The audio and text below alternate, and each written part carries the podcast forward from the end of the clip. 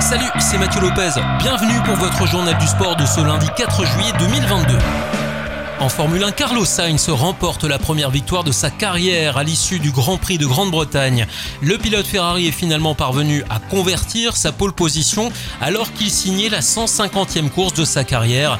Perez sur Red Bull monte sur la deuxième marche, juste devant Lewis Hamilton sur Mercedes.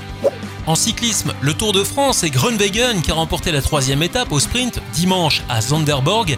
Il devance d'un cheveu Van Aert qui termine une nouvelle fois deuxième. Le Belge conserve son maillot jaune. Côté français, on retrouve Laporte et Hofstetter respectivement à la sixième et la huitième place. En athlétisme, Patricia van der Wecken a battu le record national du 100 mètres ce dimanche à la chaux de fond.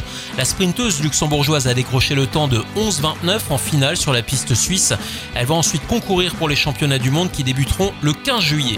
En football, l'actu du FCMS aura été marqué par un nombre impressionnant de départs en cascade la semaine dernière. Nicolas Depréville, Pape Matarsar, Farid Boulaya, dont la valeur marchande avoisinerait près de 4 millions d'euros. Toujours en attaque, Louis Mafuta, Opa Nguet et Didier Lamkelze ne porteront plus le maillot Grenat l'an prochain. En défense et au milieu, exit également Niakate et Canabic, sans oublier Amadou et Delaine qui a rejoint le Racing Club de Strasbourg depuis le mois de mai dernier. Avant de débuter sa saison en Ligue 2, le 30 juillet face à Amiens, le FCMS va devoir se bâtir un tout nouvel effectif. Dans les autres clubs, on retiendra le départ de Sampaoli de Marseille, qui est remplacé par le croate Igor Tudor. L'ancien international, aujourd'hui âgé de 44 ans, sort d'une belle saison avec le Elias Vérone en Serie A. Notez aussi que du côté de Liverpool, Mohamed Salah a signé une prolongation. À 30 ans, l'attaquant jouera a priori jusqu'en 2025 avec le club de Première Ligue.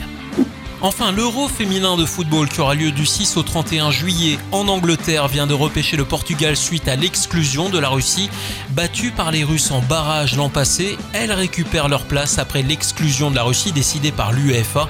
Classées 30e au dernier classement FIFA, elles vont devoir jouer des coudes pour tenter un joli coup. Voilà pour l'actu sportive du week-end. À lundi prochain pour votre journal du sport.